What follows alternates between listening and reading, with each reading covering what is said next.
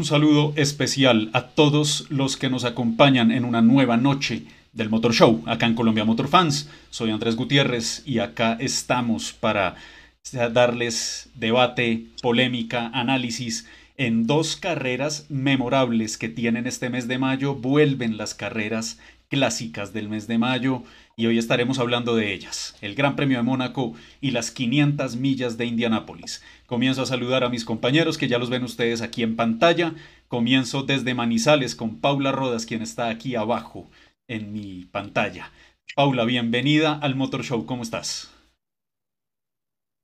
Hola Andrés, saludo para ti, para Juan, para Ricker, para toda la gente que a esta hora se está conectando. Feliz de acompañarlos y que más que hablar un poco de Indy 500, de lo que dejó también la carrera este fin de semana, que a modo personal me gustó bastante. Y bueno, hablar un poco también lo que se viene, porque creo que va a ser un fin de semana bastante interesante en el mundo del deporte. Sin duda alguna, es uno de esos fines de semana únicos que todos los fanáticos de los motores siempre disfrutamos.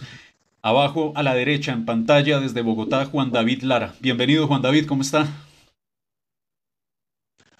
Hola Andrés, Ricker, Paula y a todos los que nos ven en vivo a través de las distintas plataformas y también los que nos verán después o nos escucharán también en el formato podcast de Colombia Motor Fans. Se vienen las carreras clásicas, como dijo Andrés, y solo quiero arrancar este programa con, con una frase. No metan presión, no metan presión. Tranquilos. Vamos a hablar de presión, pero no tal vez de la que los colombianos están pensando, pero desde ya los comentarios de todos bienvenidos acá en nuestras redes sociales, así que bueno, desde ya los vamos leyendo. Ricker Silva, a mi derecha aquí en la pantalla, bienvenido, ¿cómo está? ¿Qué tal Andrés? Hola Juan, Paula. Yo encantado porque empieza ya la actividad para las 500 millas de Indianápolis, es una carrera que me gusta mucho. Creo que tuvimos un día, un primer día muy, muy entretenido con algunos cortes ahí climáticos pero seguro la vamos a pasar muy bien en esta semana de preparación hacia las 500 millas de Indianápolis. Bueno, primero la clasificación. Y así es, eso es el, lo primero que sucede siempre en Indianápolis, ¿no? Para llegar a la carrera, para llegar a ese evento de 33 autos, 200 vueltas por delante y pues una cita con la historia como es cada edición de esas 500 millas, primero hay que clasificar. Y es que este martes han empezado las prácticas oficiales y vamos a entrar en materia con ese tema. Desde ya, leyendo de nuevo a todos los que nos quieran dejar sus comentarios, desde ya acá conectadísimos todos en vivo.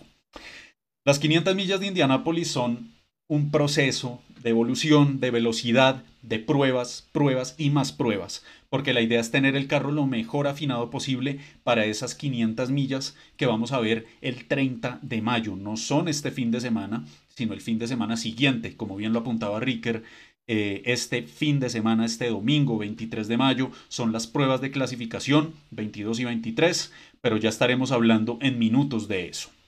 Hoy fueron la primera, las dos primeras tandas, por decirlo de alguna forma, de prácticas, el día de apertura de toda esa actividad en el óvalo de Indianápolis. Se dieron más de 2.200 vueltas en total, combinando 34 pilotos, entre los cuales por supuesto estuvo Juan Pablo Montoya quien es uno de esos nueve ganadores que harán presencia este año eh, en esa carrera más famosa del mundo.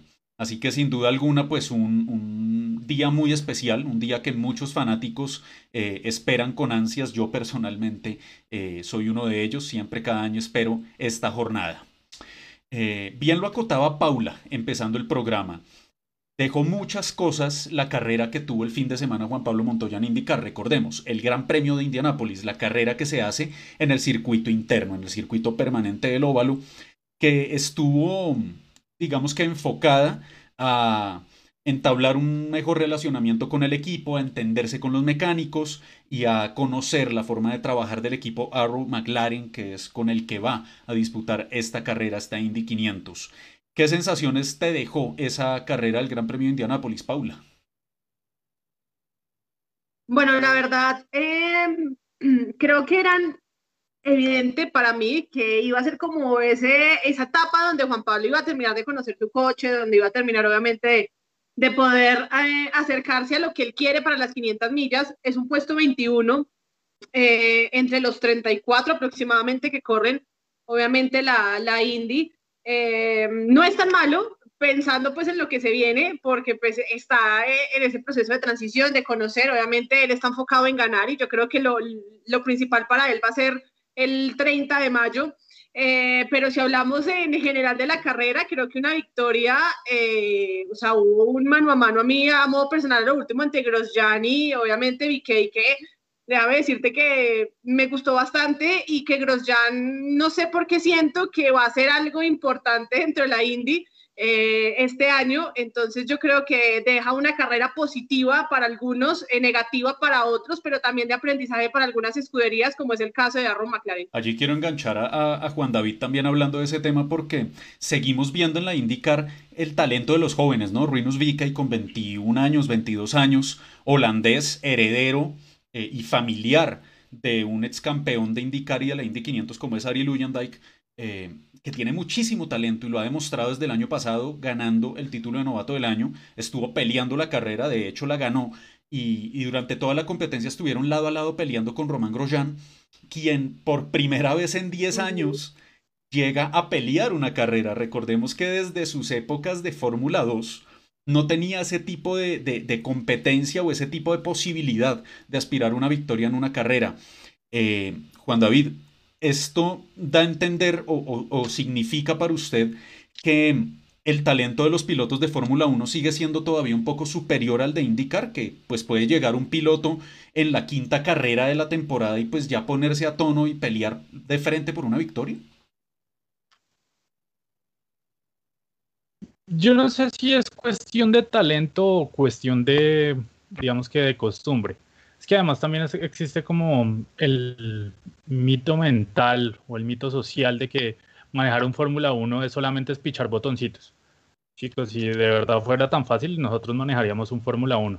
Eh, pero yo creo que también es una cuestión de costumbre y, y, del poder de adaptación que requiere de pronto el mismo calendario de Fórmula 1, más que porque sea más o menos talento sino por ese tipo de cosas. Y también hay un fenómeno que se está dando que mencionaba Andrés, que es lo de los jóvenes, pero no solamente en indicar, también en, también en Fórmula 1 y en muchas otras categorías, digamos que las categorías más establecidas como tal, eh, de, de, muchos más jóvenes. Y es que eso pasa en general hoy en día en todo el deporte, no solamente el deporte motor, sino en cualquiera, por un fenómeno de que ahora los, o sea, la preparación para llegar a ser un deportista de alto rendimiento, un deportista profesional, arranca desde mucho más temprano y se dan unas, eh, unas circunstancias de preparación mejores y mayores, con una mayor exigencia y una mayor presión para que, entre, para que de más joven puedan llegar a la élite, más tiempo puedan desarrollarse en la élite y mantenerse ahí, cosa que antes no pasaba.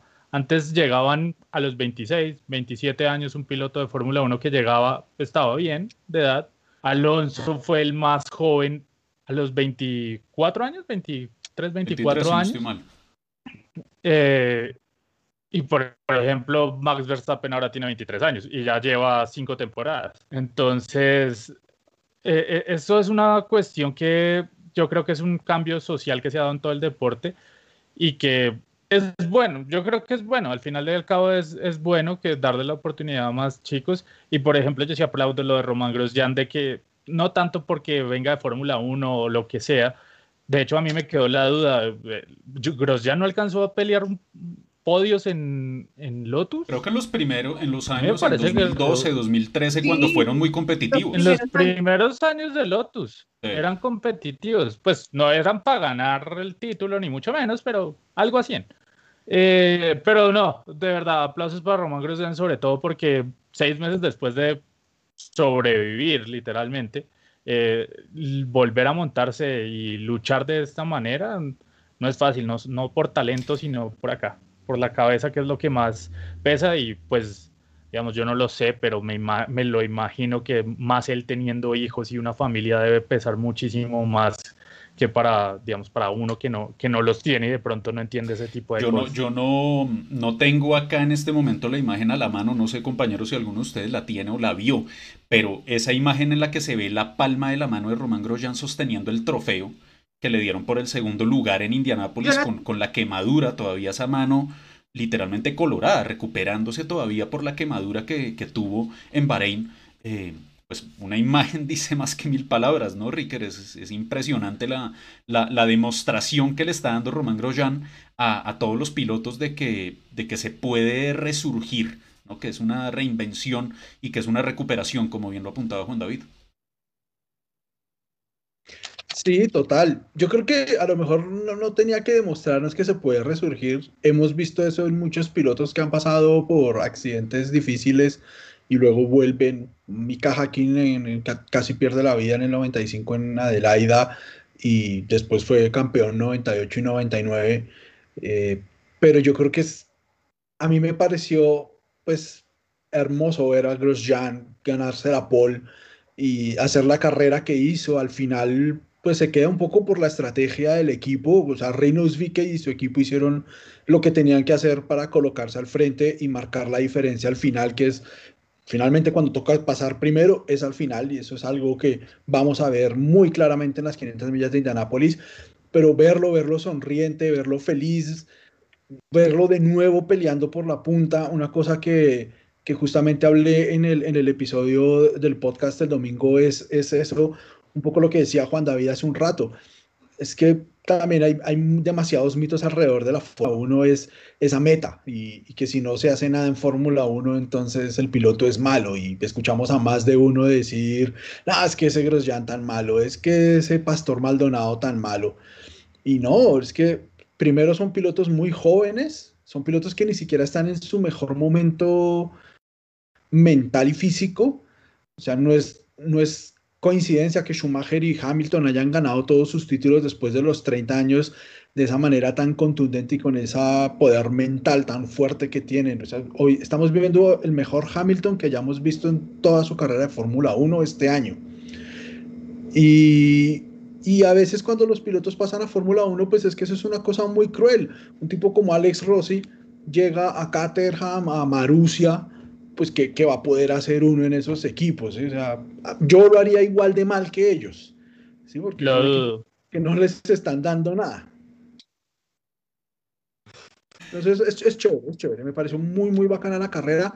Súper rápido, Román Grosjean. Eh, una pena que no haya podido ganar, creo que tenía todo, o sea, en velocidad pura no había como, como pelearle en esa carrera y ojalá eso también lo anime un poco y todo lo que va a haber de la butaca, desde la banca, todo lo que va a haber en estas dos semanas que vienen de, de las 500 millas de Indianápolis, ojalá lo animen porque sería muy chévere verlo el próximo año corriendo las 500 millas de Indianápolis.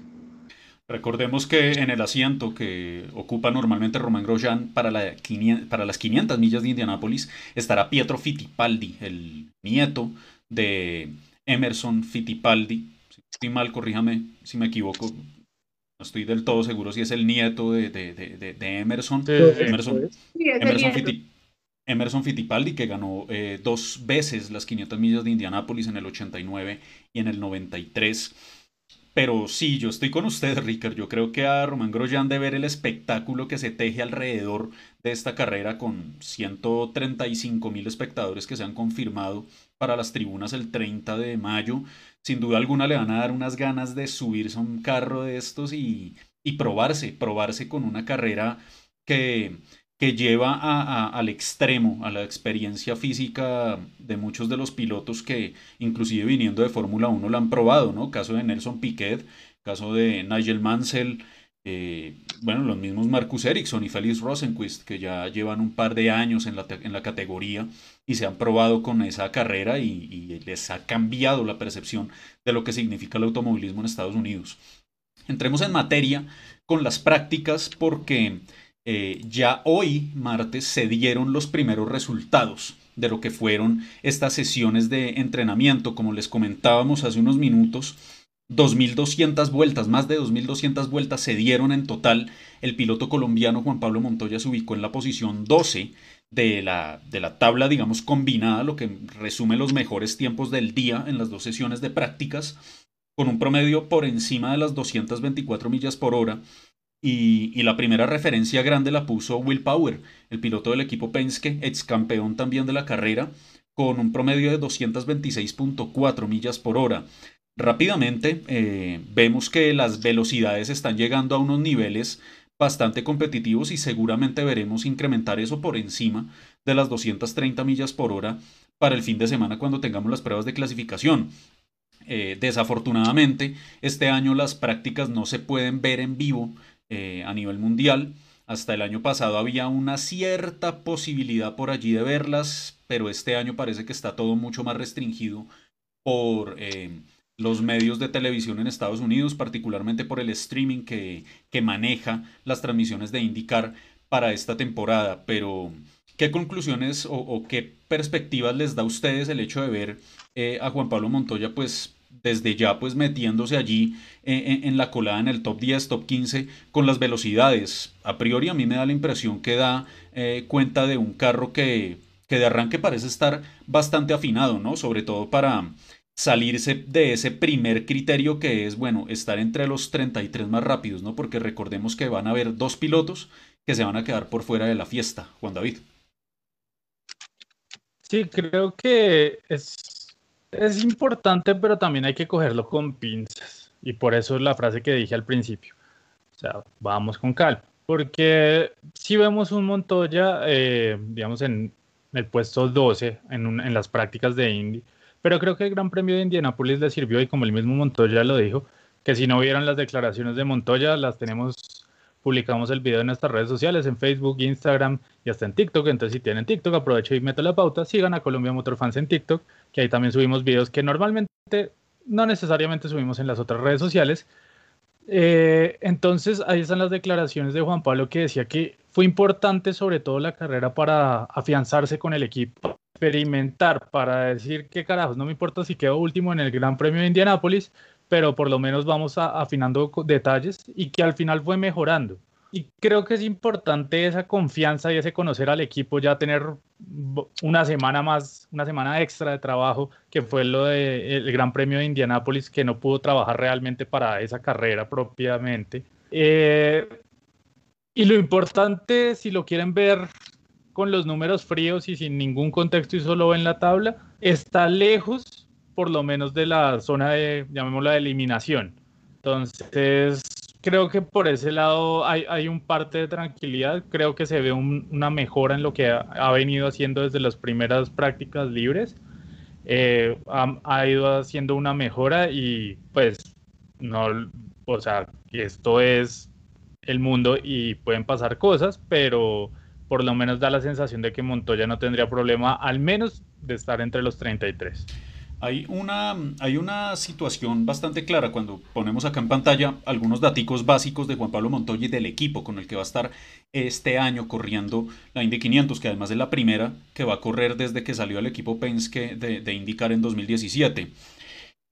Eh, Ricker, aquí lo engancho usted porque el equipo Arrow McLaren y particularmente Patricio Howard, el piloto mexicano, ha rodado muy bien en la única fecha que hasta el momento se ha hecho en óvalos, que fue en el óvalo de Texas, un óvalo que no se parece mucho a Indianápolis, pero que sí se puede comparar con el manejo del tráfico, porque en Texas es complejo pasar, es complicado pasar y usted necesita un auto que sea muy bien afinadito y muy estable para manejarse en el tráfico en el aire sucio, que es algo que también se tiene que enfrentar en Indianápolis.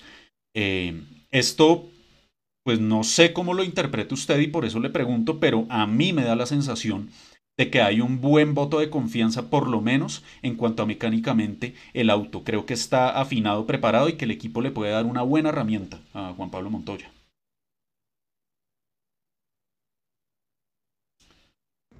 Ya, listo, sí. Eh, yo creo que estamos ante un McLaren muy diferente al que vimos hace dos años cuando tuvieron esa desastrosa carrera con Fernando Alonso.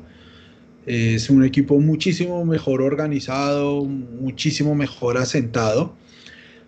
Hay unas diferencias importantes entre Texas y e Indianapolis. No hablo de la pista porque pues es evidente la diferencia, pero eh, ambas pistas usan el mismo, o más bien, los coches usan el mismo aerokit en, en ambas pistas. Es el aerokit de Super Speedways pero ahorita para las 500 millas de Indianápolis, los coches están obligados a llevar un, una placa en, en, un hueco que tiene al costado. Yo debía haber ido al depósito a sacar la réplica que tengo de los carros, eh, pero los carros al frente de los pontones tienen un hueco.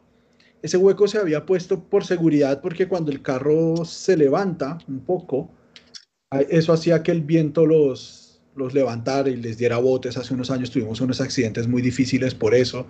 Incluso el mismo Hinchtown se, se había accidentado más o menos por eso.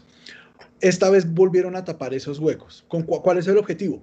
Al tapar ese hueco y hacer el piso plano más grande, van a generar mayor downforce y van a depender menos del alerón delantero. Y eso es justamente para lo que usted decía, Andrés. Quieren mejorar el espectáculo. Al, al reducir la importancia del alerón delantero, pues van a permitir que los carros puedan andar un poco más cerca los unos de los otros y que se puedan pasar. En la en la rueda de prensa que hubo al final de las prácticas de hoy, que estuvieron, además una rueda de prensa fantástica, de verdad, ojalá yo estuviera en donde, en donde, en donde está el fondo de pantalla que tengo hoy, ojalá, pero no, estoy aquí en Bogotá, pero estuvieron Takuma Sato, Will Power y Juan Pablo Montoya y Ryan Hunter Ray, o sea... bromeando Montoya, ¿no? Por Instagram compartió ahí un, un video como en, eh, molestando en plena rueda de prensa, ¿no? Como siempre Juan Pablo allá poniendo la cuota de humor. Es un, es un indisciplinado.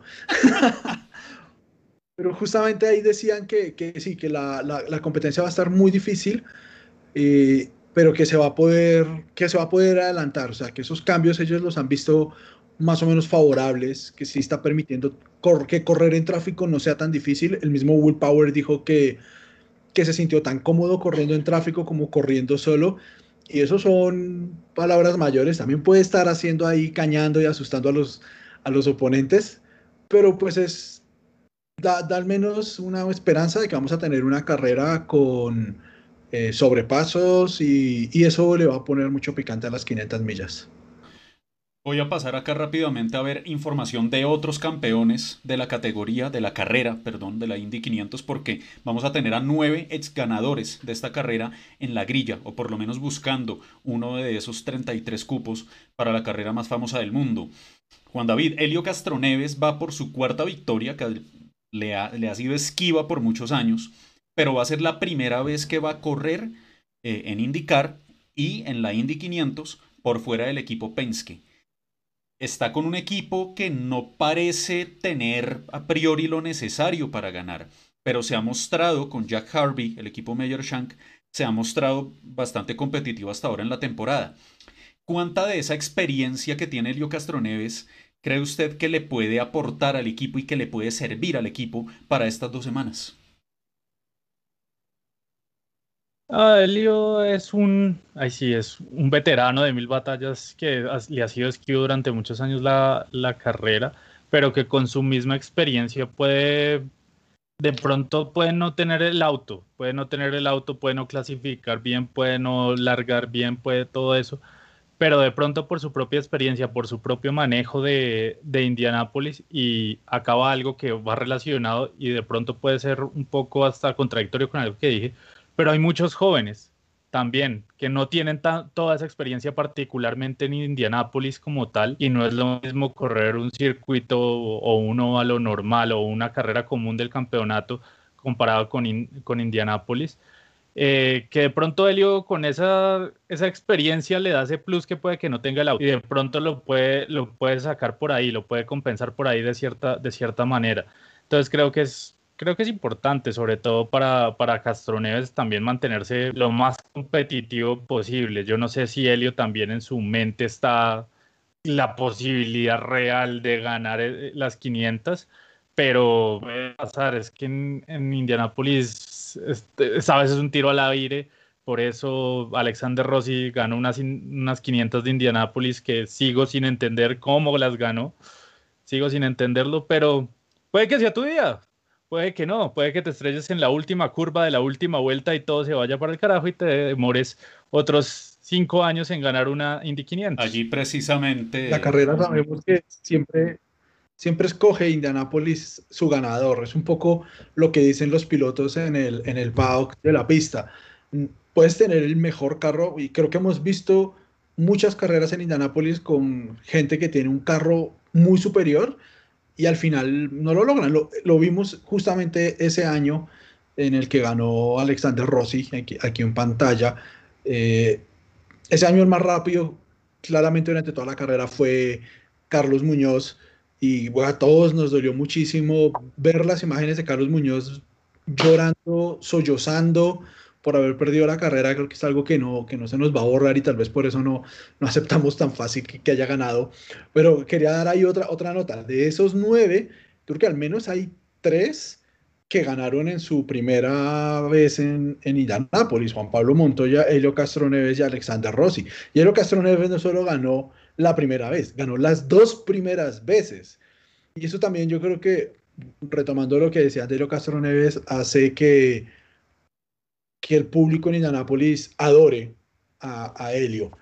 Es, es ensordecedor cuando Helio hace un sobrepaso, cuando vuelve a la punta, recuerdo justamente la primera carrera que ganó Takuma Sato, que se la ganó a Helio Castro Neves, cuando Castro Neves se pone primero, faltando unas cuantas vueltas para el final, se, colaba por la transmisión de televisión todo el sonido de, la tribuna eh, exultante por, por ver a su piloto. Yo creo que todo el mundo en Indianápolis quiere que Helio Castro Neves gane. Yo veo un poco complicado porque no es un equipo eh, muy fuerte todavía y sobre todo porque es de los que menos ha girado hasta el momento en Indianápolis. Y una de las cosas, eh, Andrés puede, puede decirlo, que, que, toca hacer en, en Indianápolis es cambiar el carro mucho, mover mucho el carro, ajustar mucho el carro, hacerle muchos cambios para que eh, piloto y equipo sepan cómo se va a comportar el coche. Hay un reto muy fuerte este año y es que las temperaturas ahorita están más o menos frías más o menos frías, digo que están alrededor de los 20 grados, pero se espera que a lo largo de esta semana y la siguiente suba mucho la temperatura. Y eso siempre trae problemas para los carros, siempre los desbalancea y toca aprender justamente todos estos días qué pasa con el carro cuando está más fría la pista, cuando se empieza a calentar, qué ajustes hay que hacer en ese momento, porque toda esa es la información que uno necesita el día de la carrera. Si la temperatura cambia, si sube la temperatura del asfalto, piloto y equipo deben saber ya qué hacer qué es lo que tienen que cambiarle al carro para que se comporte mejor.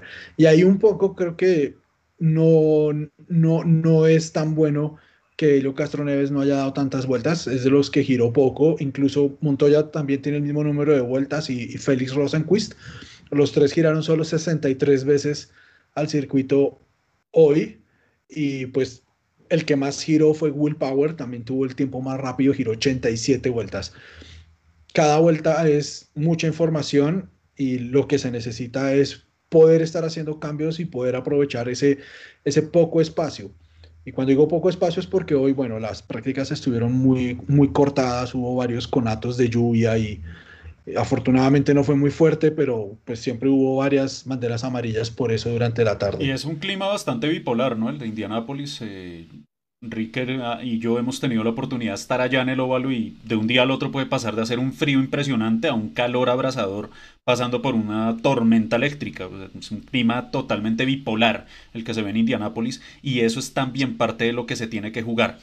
Aquí quiero, quiero enganchar a Paula en el debate porque estamos viendo en pantalla a Simon Pagenot. Simon Pagenot es uno de esos pilotos a los que Indy 500 literalmente les salvó su carrera deportiva.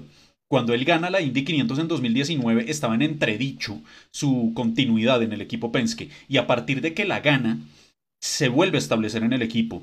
Eh, el equipo Penske con Joseph Newgarden, doble, doble campeón de IndyCar, Scott McLaughlin, que es un piloto australiano muy poco conocido en la órbita de la IndyCar, muy poco conocido en Estados Unidos, pero es un multicampeón de los supercar australianos, y Will Power, quien también sabe lo que es ganar esta carrera. Entonces es un equipo muy poderoso.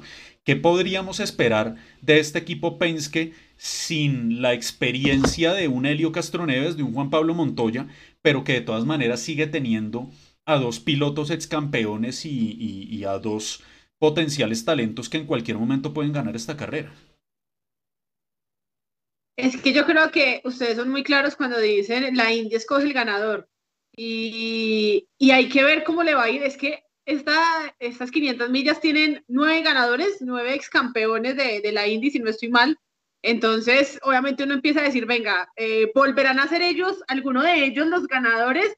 o le darán tal vez em, la posibilidad a los nuevos talentos de poderse quedar con esas 500 millas de Indianápolis? Es algo que uno se pregunta mucho, pero yo creo que el equipo Penske eh, tiene dos pilotos con mucha experiencia, tiene dos pilotos que saben lo que es ganar, que conocen este circuito, que saben obviamente cómo se, se puede lograr una victoria. Entonces no se nos haga raro que de pronto eh, en este trasegar de las prácticas, la clasificación, pues logren hacer algo importante y por qué no colarse por lo menos en, en un podium en esas 500 millas de Indianápolis. No sé si puedan pelear por la victoria, no lo sé, creo que hay equipos también muy fuertes, pero pero por lo menos que esté por ahí peleando eh, podium sí puede estar. Y, y, eso es bastante interesante e importante que leyendas que han hecho, que han marcado alguna historia o un hito en estas 500 millas, pues también esté ahí con ganas de querer revalidar muchas veces su título. Juan David, hablemos también de otro ganador. Rápidamente voy a ir pasando por todos los otros ganadores para, para ir cerrando este, este ciclo de debate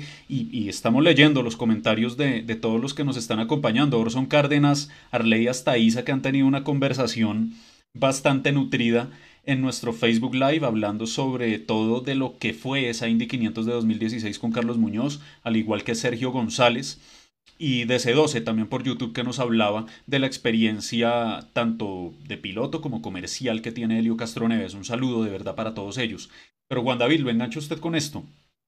Usted se esperaba que después de su salida de Fórmula 1 y de la fama que agarró, Takuma Sato pudiéramos hablar hoy de él como un candidato a ganar por tercera vez la Indy 500. Eso es una de esas grandes historias que tiene la IndyCar y una redención para el piloto japonés. Ay, Takuma, Takuma. Pero antes de hablar de, del querido Takuma, eh, solo un dato geográfico. Ma McLaughlin es neozelandés, no australiano. Al lugar, al lugar. Eh, eh, mira, es que Takuma, de verdad es que Takuma perdió una, perdió una, no recuerdo ni qué año fue el que perdió Takuma una Indy impresionante en la última curva. En la, sí, en la última curva prácticamente la perdió. Eh, y Takuma, yo creo que era más difícil para Takuma ganar la primera que ganar la tercera, sinceramente. O sea, e, era más, era más complicado creer que Takuma iba a ganar una a que pueda ganar que pueda ganar tres, porque se ha mostrado que, que, se le da, se le da, en los últimos años se le ha, se le ha dado la carrera, eh, tiene más de una década, como estamos viendo ahorita en pantalla, corriendo Indy 500, y ha sido, creo que constante, y ya tiene lo mismo que tiene Castroneves, una experiencia, un bagaje, y realmente creo que a Sato le pesaba más todo eso que mencionó Andrés en la, en la intro, eh, de su pasado en Fórmula 1, su fama en Fórmula 1, eh, pero creo que ya a estas alturas Takuma es un consolidado en esta categoría y en esta carrera y que puede fácilmente ganar, yo creo que las, las, las 500, o sea, de verdad, era más difícil pensar que Takuma iba a ganar una a pensar hoy en día que Takuma puede ganar tres. ¿Cómo lo ve usted, Ricker? ¿De verdad podemos estar ante un eh, nuevo eh, triple ganador de esta carrera. Takuma ha mostrado una velocidad impresionante desde que ganó en 2017. Le ha empezado a coger el hilo a esta pista y el año pasado fue el único que pudo igualar en el rendimiento a Scott Dixon, que ya vamos a hablar también del neozelandés, que es otro que debe también otra victoria allí. Yo creo que él está muy emocionado, muy después de también la, la victoria que tuvo el año pasado fue genial, hizo una carrera muy muy buena el año pasado y, y, no solo es desde el 2017, o sea, esa que perdió pasando a... A Dario Franchitti en 2012. ¿Fuera? A Dario sí, Franchitti. Franchitti en 2012. Sí, exacto. Que yo me acuerdo que incluso Andrés Ajuya en la televisión lo, lo, lo tildó el kamikaze. Y luego él mismo yo, en la. En la yo me tiro, yo me tiro, perdón, perdón que lo interrumpa, Ricker, pero si yo estoy en la posición de Takuma Sato en la última vuelta para ganar Indy 500, yo me mando igual. Toca sí. mandarse porque es que finalmente el, el, único que obtiene la gloria es el primero, entonces todo o nada. De acuerdo. Punto. No hay nada más que hacer. Y, y, y, y, de nuevo, esa carrera tiene mucho que ver con Carlos Muñoz. Esa carrera fue el debut de Carlos Muñoz. Y era muy probable que si ese par no se tocan al, frente, Carlos Muñoz, que venía tercero, podía haber tenido un carro ese día también para ganar. Es, es una lotería finalmente la Indy 500. Uno puede tener el mejor carro, puede ser el mejor piloto, pero pues depende de, muchas cosas.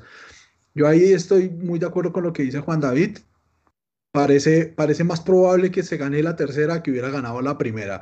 Es un tipo que, que va a estar ahí al frente, le fue muy bien en, en, en estos días también, ha, ha, hecho más o menos una buena, una buena práctica pues estuvo, estuvo tercero, giró varias veces, estuvo, hizo 76 vueltas, eso es más información, más tiempo en pista y, y, también girar rápido, aunque no sabemos muy bien qué es lo que estén probando y cómo estuvieran esos tiempos. Y pues estos tiempos aquí acumulan todas las velocidades, hay que ver el live timing para poder saber si las, cuál es la velocidad del carro solo y cuál es la velocidad en tráfico, que siempre es un poco más alta, pero pues está ahí, ya está en la, en la pelea y eso puede darle también todavía más ánimos para, para afrontar el resto del mes. Sin duda alguna, ese, ese es el objetivo que viene ahora, ¿no? Con, con miras de todas estas prácticas. Claro, hay que afinar el carro para andar en el tráfico, para la succión, para sobrepasar vehículos, porque se van a enfrentar a eso durante 200 vueltas.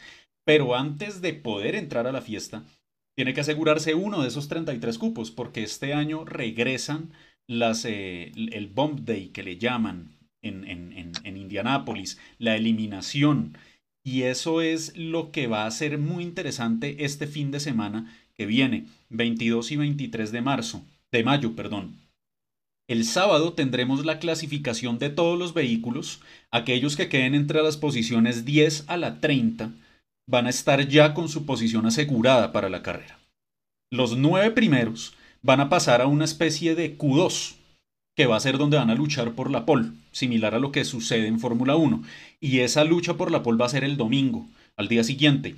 Y los que queden por debajo de la posición 30, es decir, los cinco eh, autos más lentos, de la 31 a la 35, se van a disputar los últimos tres cupos. En la Last Chance Qualifier, como le han llamado este año, una especie de, de eliminación, donde cada uno de esos pilotos va a tener un último intento para sacar velocidad el día domingo y los dos peores, los dos peores tiempos de ese día domingo se van a quedar por fuera de la fiesta.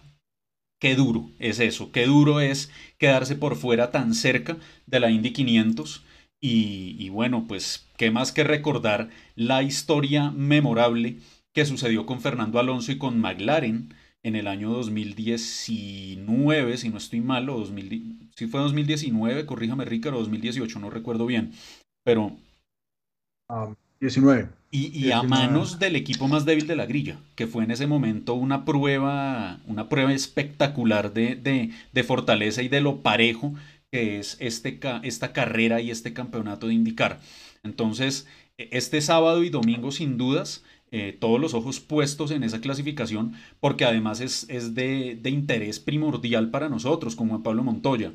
Ha empezado muy bien las prácticas, pero en cualquier momento un accidente, un despiste, algún error puede hacer que todo ese desarrollo del auto se vaya para atrás y eso puede poner en riesgo también la continuidad a que hayamos tenido históricamente a pilotos campeones que se han quedado por fuera.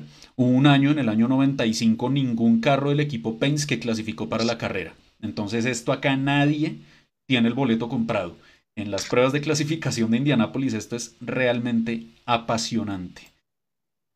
Sin dudas es una carrera, es una carrera increíble y, y la verdad que, que, desde ya yo tengo mucha, muchas ganas de verla porque eh, no solo por lo que pueda hacer Montoya, sino por lo pareja que está la grilla con unos pilotos novatos que tienen muchísima experiencia, que de novatos es solo la casualidad de que es la primera vez que van a correr en Indianápolis y nueve ex campeones, que sin dudas van a hacer de esa grilla una, una carrera supremamente competitiva. Juan David, ¿cómo lo ve usted? Yo creo que hay una tercera parte de la grilla que tiene opciones reales de ganarse la carrera. Están los nueve que ya ganaron alguna vez, pues esos creo que no se podrían eh, descartar ni siquiera un Helio Castro Neves con, el equipo en el que está. Y, pues no nos olvidemos de gente, Pato Howard viene de ganar una, una carrera muy similar en Texas con el Arrow McLaren. Félix Rosenquist está con ese mismo paquete mecánico. Tenemos a Colton Herta, tenemos a Alex Palou, que también giró muy bien el año pasado. O sea, seguro hay al menos una tercera parte de la grilla que, que está ahí, que está lista para, para aprovechar esa oportunidad que le puede dar la carrera en cualquier momento. Juan David, ¿cómo lo ve usted? Es eso, es eso, es, es aprovechar y, y sobre todo algo que mencionaba ahorita Andrés, es que, y yo sigo insistiendo, vamos con calma, vamos con calma. No esperemos que siempre sea el número uno Montoya porque ustedes son, o ustedes, y cuando digo ustedes, digo en general, el fanático del automovilismo quiere que si no es primero todo el tiempo, en todas las prácticas, en todas las pruebas, en todo, absolutamente todo, no sirve para un carajo, sino que lo diga este fin de semana ya metiéndole presión a Sebastián Montoya, por favor, eh, pero vamos con calma porque pueden pasar muchas cosas. Pueden pasar muchas cosas y apenas estamos a 18 de mayo y pueden pasar muchas cosas y en la clasificación, no, no recuerdo hace, hace cuánto fue eso, creo que fue en 2015, que en la clasificación de Montoya se metió una bolsa, una bolsa plástica durante las vueltas de clasificación, que afortunadamente la bolsa no lo afectó, que quedó justo donde tenía que quedar y no lo afectó. Pero una bolsa, un paquete de papas, una envoltura de la hamburguesa o un vaso que se vuele de los aficionados, de los 130 y pico mil eh, aficionados, pueden arruinar absolutamente un mes de, de preparación y quién sabe cuánto más tiempo de alistamiento de un auto. Entonces cualquier cosa puede ocurrir. Entonces vamos con calma, por lo menos que Montoya solamente aparezca el sábado de la clasificación. Ojalá el domingo no tengamos que verlo. Con eso ya está asegurado dentro de las 500.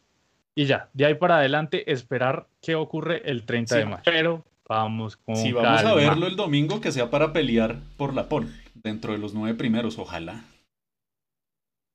Ojalá, ojalá, pero realmente no sé si, siendo sincero, no sé si de pronto le alcance a dar para, para meterse eso y no creo que sea la, es, la, prioridad, de, de, montaña.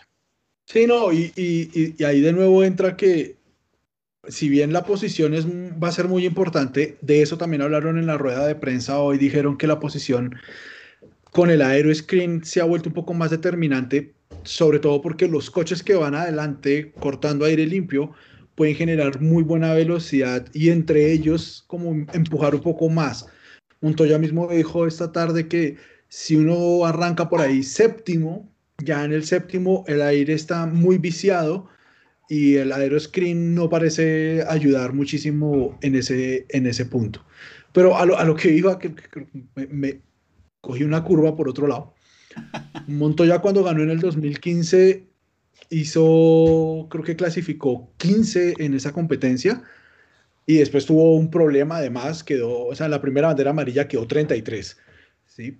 Eh, se pueden recuperar cosas, hemos visto grandes recuperaciones, por eso no es tan importante que uno tenga un carro súper veloz que coja y marque un récord como en el 92 Roberto José Guerrero para luego quedar contra el muro antes de la bandera verde. En Indianapolis son muchísimos más factores y cuanto más se conozca el carro, va a ser mucho mejor. Porque hay que dar un poquito de contexto, usted toca ese tema y voy a tratar de hacer un resumen en 30 segundos de qué pasó esa vez con Roberto José Guerrero.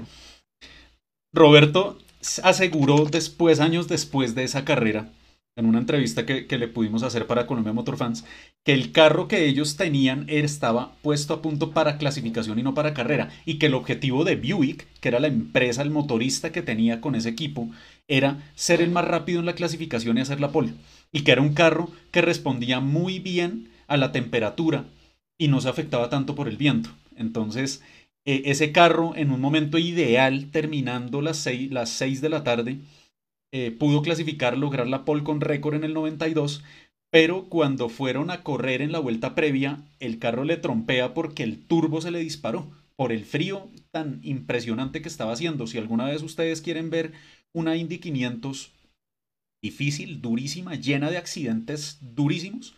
La edición del 92 que dicen que es la más fría que se ha eh, corrido en mucho tiempo, en muchos años. Y eso fue lo que en su momento le pasó a Roberto José Guerrero. Fue una muy mala suerte y no se pudo ver el potencial de ese carro.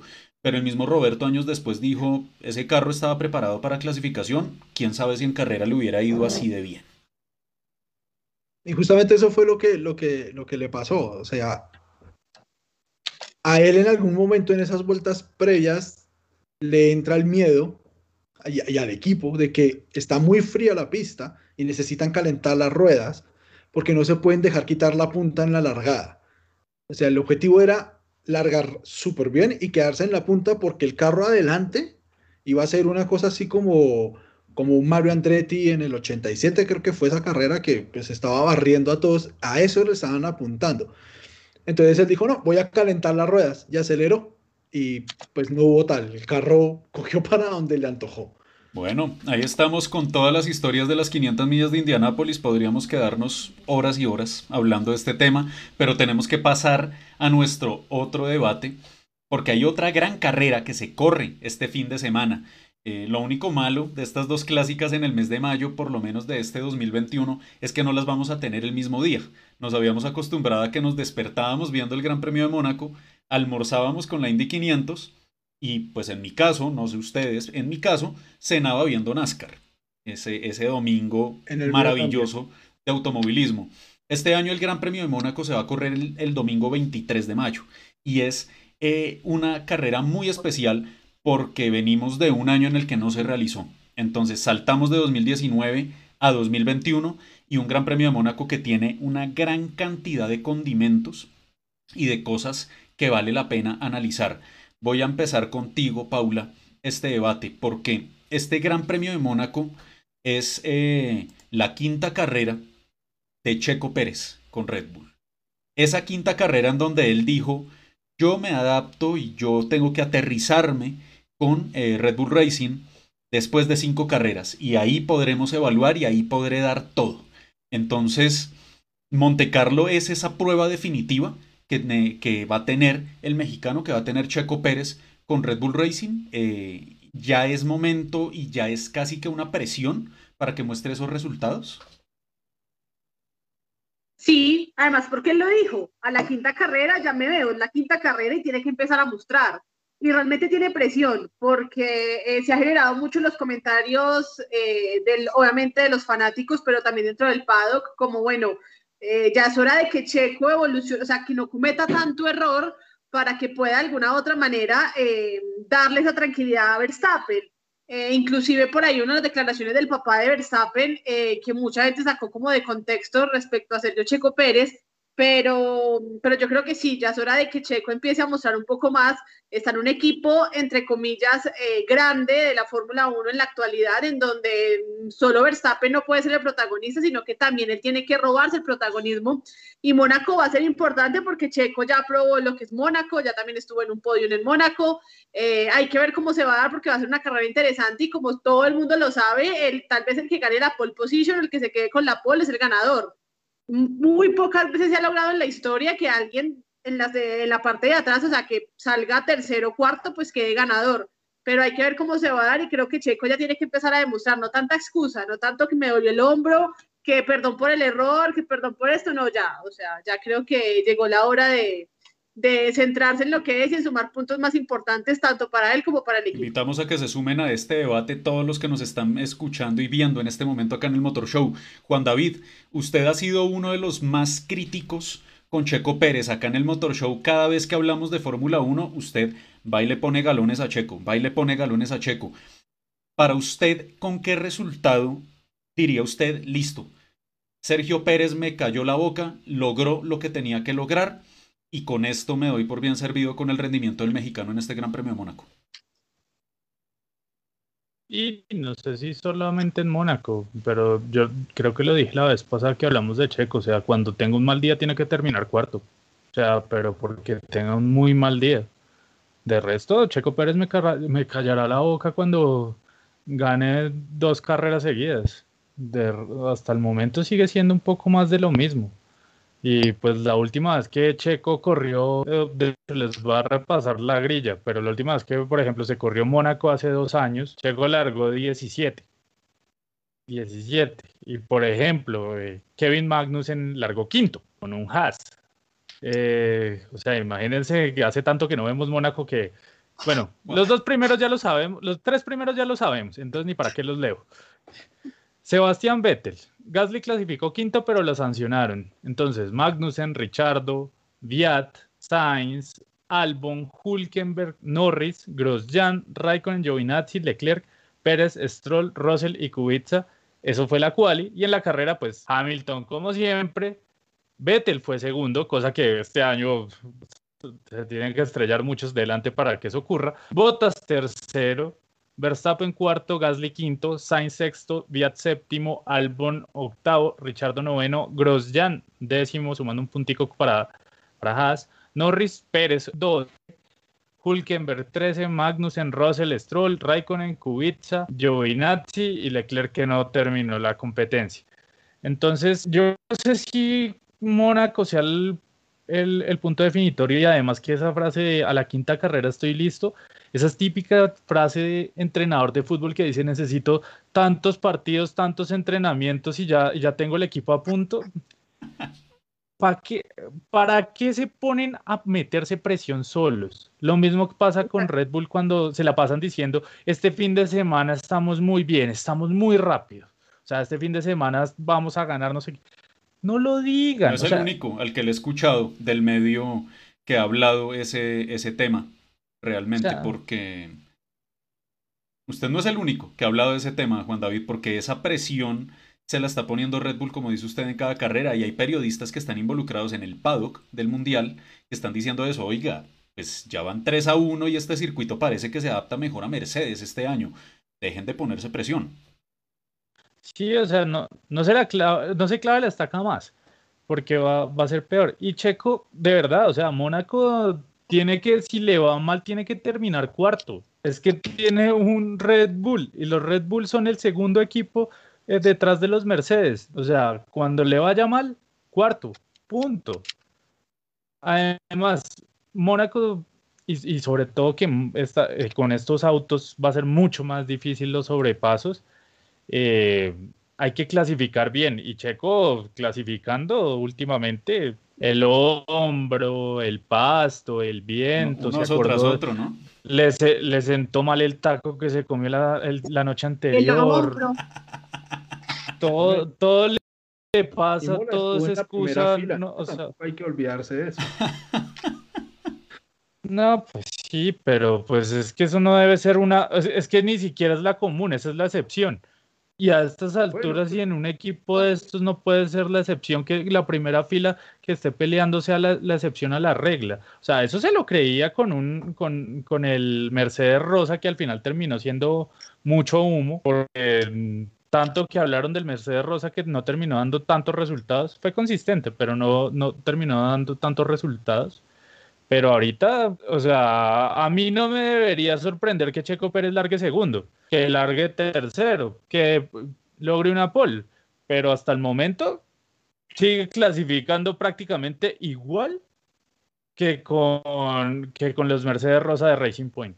Pues digo yo, pero después vienen y dicen que uno, que uno no sabe nada, que Checo Pérez es, es más grande que quién sabe quién. Pero bueno, cada quien allá, sigan celebrando mis universos. Bueno, pase, pasemos a la otra pregunta porque sí, acá ha dejado mucho, mucho para comentar, para comentar Juan David. A ver, Ricker, entonces, si ya tenemos claro qué va a pasar en este Gran Premio de Mónaco, porque pues yo creo que salvo alguna catástrofe, volveremos a ver la batalla Hamilton-Verstappen y volveremos a ver a los tres mismos protagonistas en el podium. Eh, Hamilton, Verstappen, Verstappen, Hamilton, Bottas tercero, creo que no da para más. Entonces, hablemos del resto de la grilla. Han habido pilotos que este año han mostrado grandes cosas. Un Carlos Sainz que se viene adaptando cada vez mejor a la, Ferrari.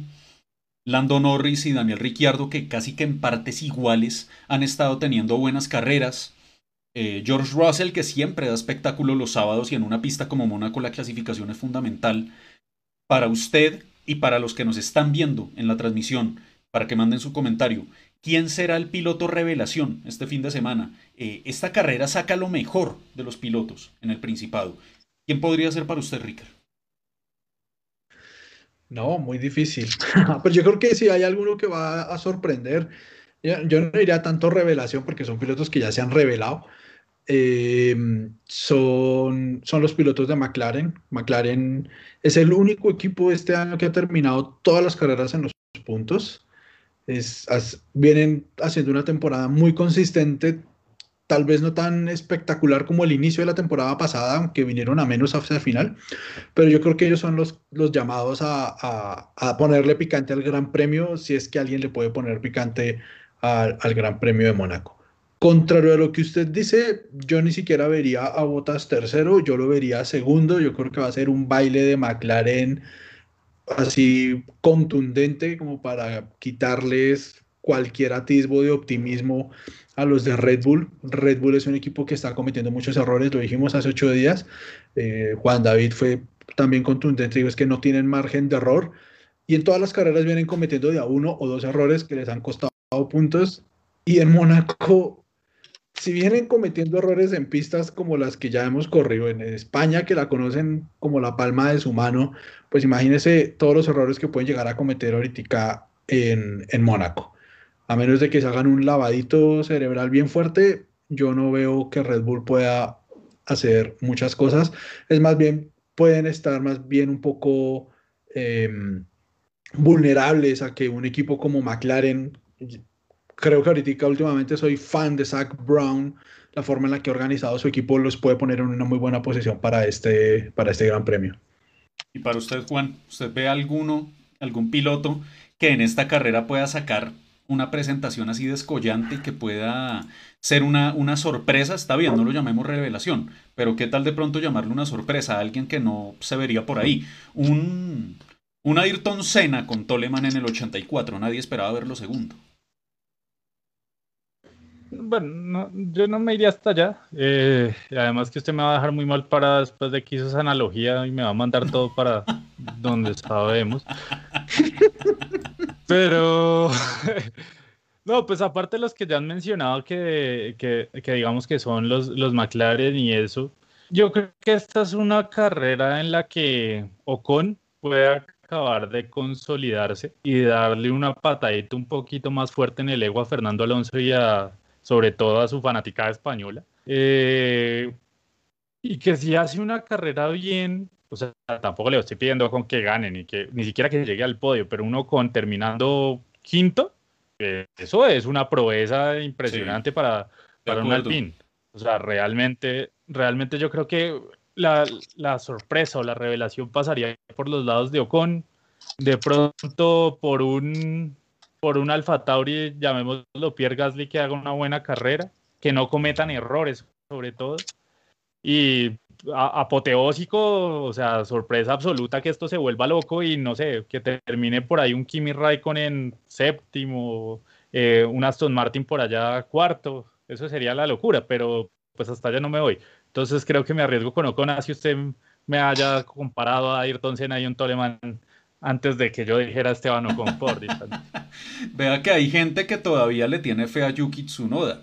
Estoy leyendo acá el comentario de Sebastián González yo también creo que puede ser una carrera en la que eh, el japonés empiece a recuperar su, rendimiento. Esta es una carrera, como ya, ya lo decíamos, saca lo mejor de cada piloto y es una carrera que se ha esperado por mucho tiempo.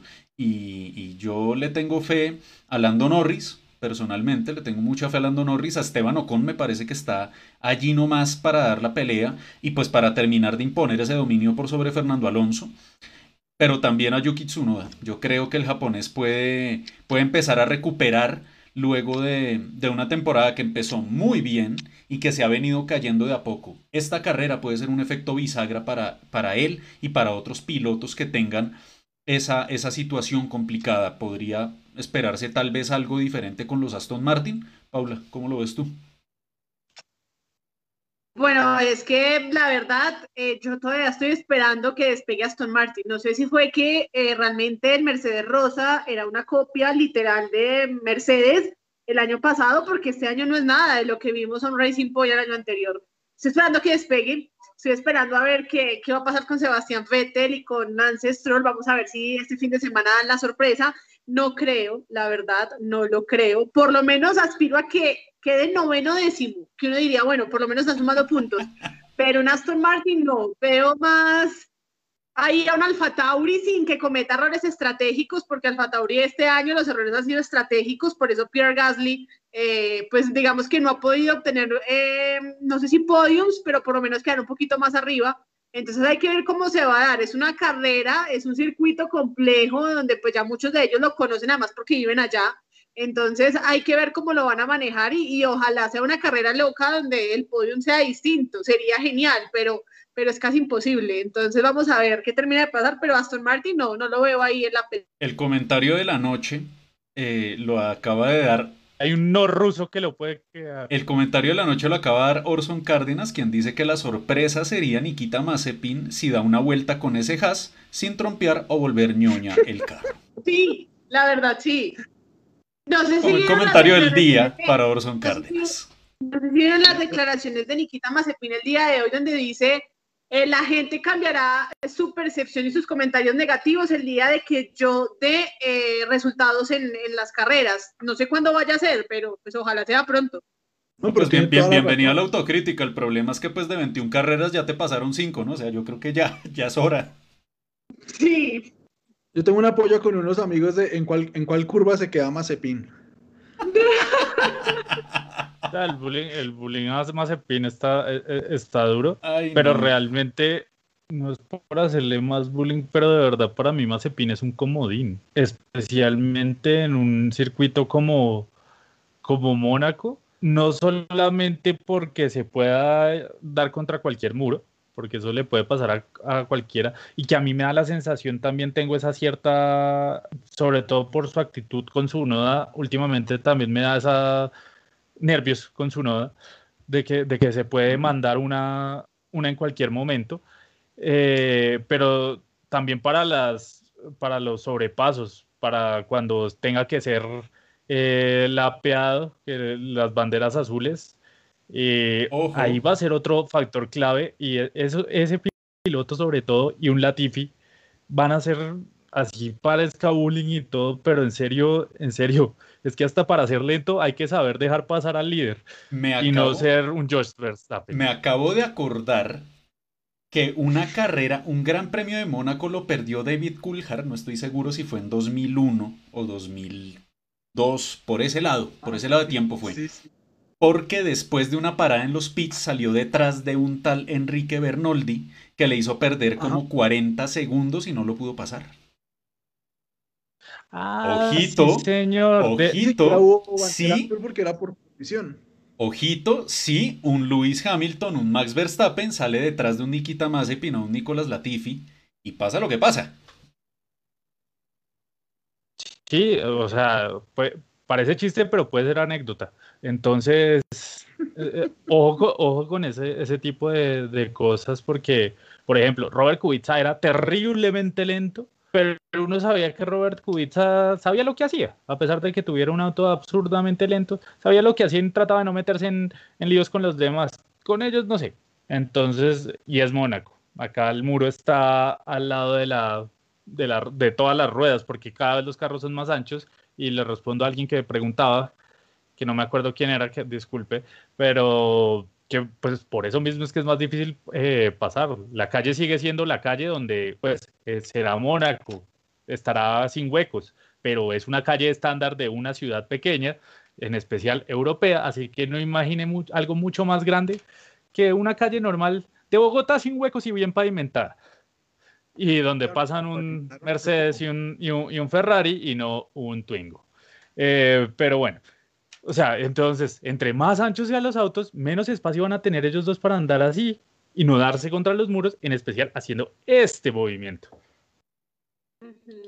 Bueno, para, para cerrar, esta, para cerrar esta, esta charla del Gran Premio de Mónaco, vamos a ir con la pregunta más obvia de todas. ¿Quién gana el domingo? Ricker Silva. Ah, para mí, Lewis Hamilton.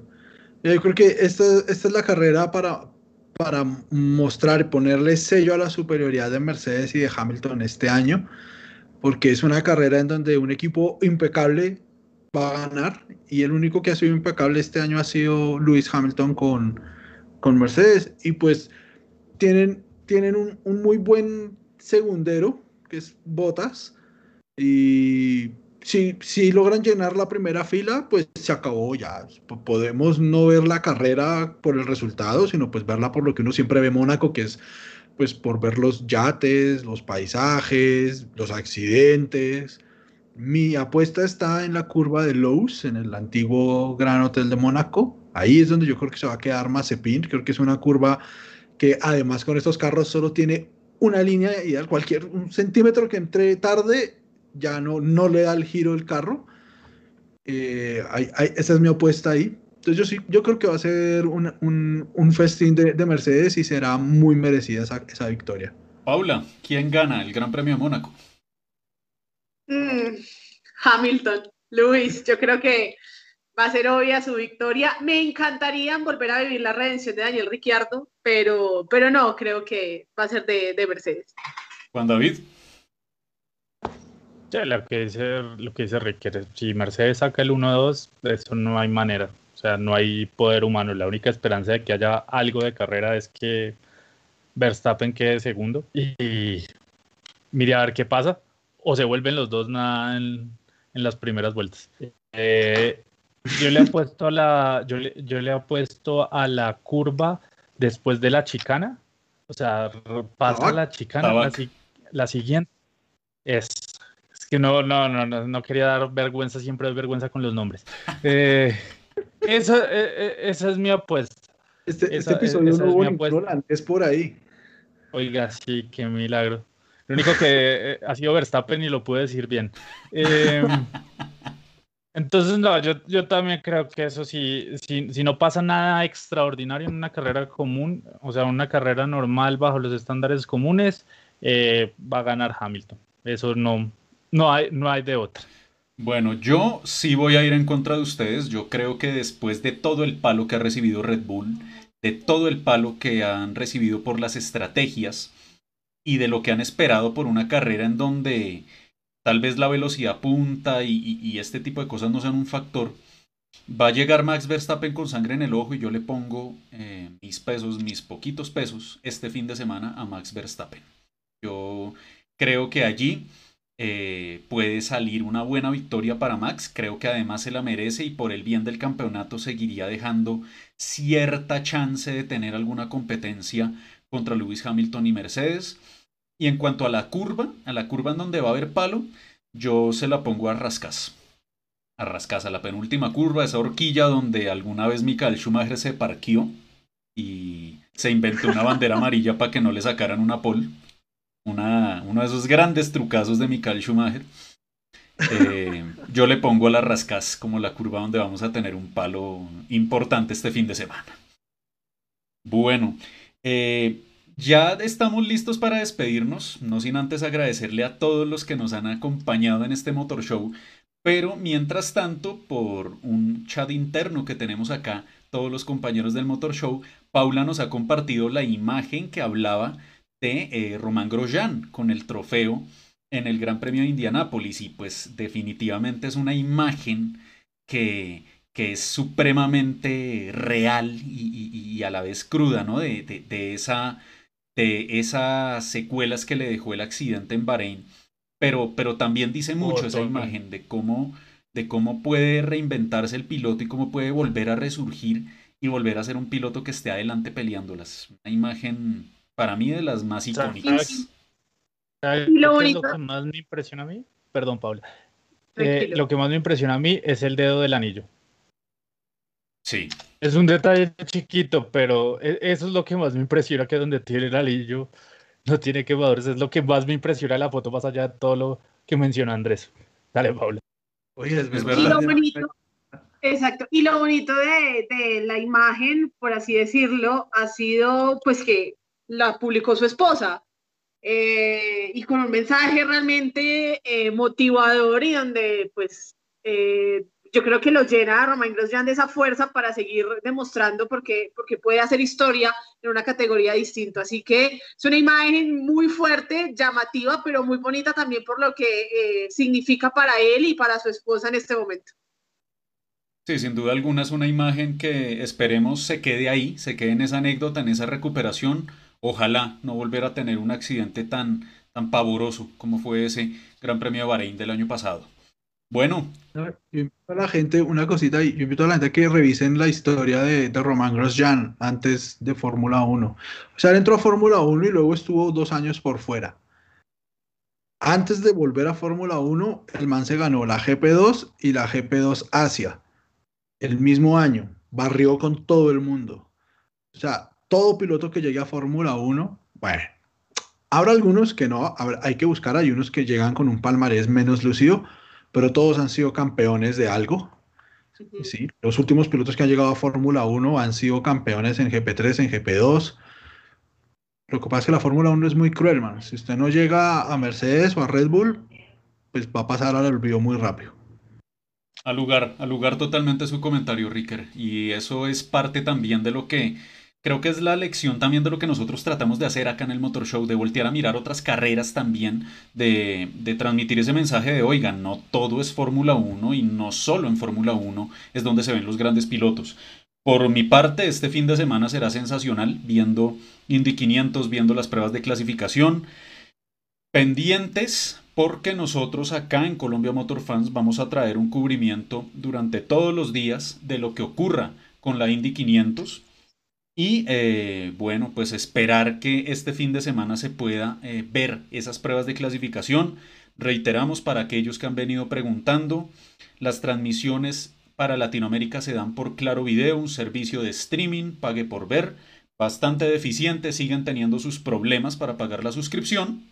Parece que no nos han escuchado ni a nosotros ni a las decenas de fanáticos o cientos de fanáticos que en redes sociales los han inundado pero oficialmente ese es el medio por el cual se ven las carreras de IndyCar y la Indy 500 este año, a través de la plataforma de Claro Video. Eh, hay, que, hay que corregir ahí, Andrés. Es el medio oficial por el que no se ven las carreras de IndyCar en Colombia. totalmente al lugar. Sí, señor. Sí, señor Ricker. Es totalmente cierto. Pero es lo que hay. Hay que buscar otras alternativas, otros links de transmisión. Y de nuestra parte también estaremos dando todo el cubrimiento a esta, la edición 105 de la carrera más famosa del mundo. Por supuesto, el Gran Premio de Mónaco este fin de semana. Dedos cruzados para que Max Verstappen gane en el Principado.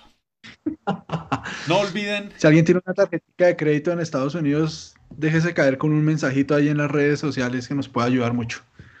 Es cierto, sí, es cierto. Nos escriben por interno y eso nos puede ayudar. Bueno, eh, comentario final, Juan David me mantengo en lo, en lo que les decía. Vamos paso a paso, vamos con paciencia y va a terminar con, estén muy pendientes de Call Motor Fans, que les vamos, creo que en estos días estaremos haciendo un gran anuncio, guiño guiño, y ya, se los dejo ahí picando. Comentario final desde Manizales, Paula Rodas.